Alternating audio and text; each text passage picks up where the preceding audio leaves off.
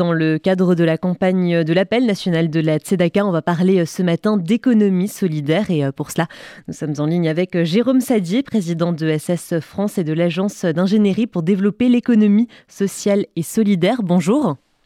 Bonjour. Alors vous publiez le livre pour une économie de la réconciliation aux éditions Les Petites Mains. Est-ce que tout d'abord vous pouvez simplement nous définir ce qu'est l'économie sociale et solidaire?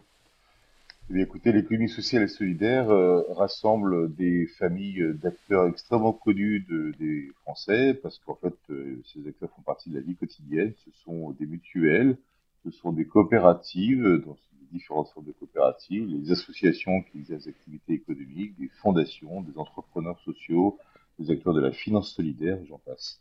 Donc ce sont des réalités pas forcément connues par leur attachement à une forme d'économie différente, mais pour autant, elles ont une vraie cohérence entre elles et une loi en 2014 essaie de définir ce cadre collectif. Alors, se, baser sur les besoins plutôt que, la recherche de profit, est-ce que c'est un projet de société qui peut voir le jour de manière concrète? Est-ce que c'est réaliste? Ah bah, Je dirais qu'en fait, c'était même la forme d'économie qui existait avant l'essor du capitalisme industriel et sa financiarisation depuis les années 1980. En fait, historiquement, euh, les formes d'organisation économique euh, en France et dans bien d'autres pays, étaient plutôt communautaires, corporatistes, voire coopératives, animées plutôt par des valeurs morales, souvent d'ailleurs des valeurs religieuses. Et, en fait, cette économie-là, en fait, elle a toujours existé.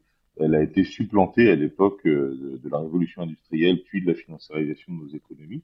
Mais elle a toujours existé. Et aujourd'hui, elle a le vent en poupe parce qu'elle représente une forme d'aspiration à fonctionner autrement, à donner plus de place au sens euh, dans le travail, à évidemment se soucier plus du collectif et des ressources, des ressources planétaires.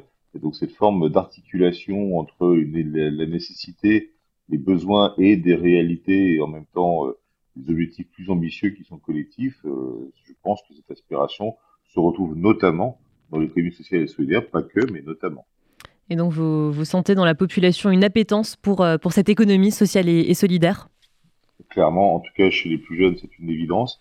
Lorsque vous interrogez s'ils souhaitent plutôt travailler dans l'économie euh, conventionnelle, euh, de nature plutôt capitaliste, ou s'ils veulent travailler plutôt dans, une économie sociale et solidaire, même s'ils ne savent pas forcément quoi mettre derrière l'acronyme, euh, évidemment que c'est une quasi-unanimité en fait.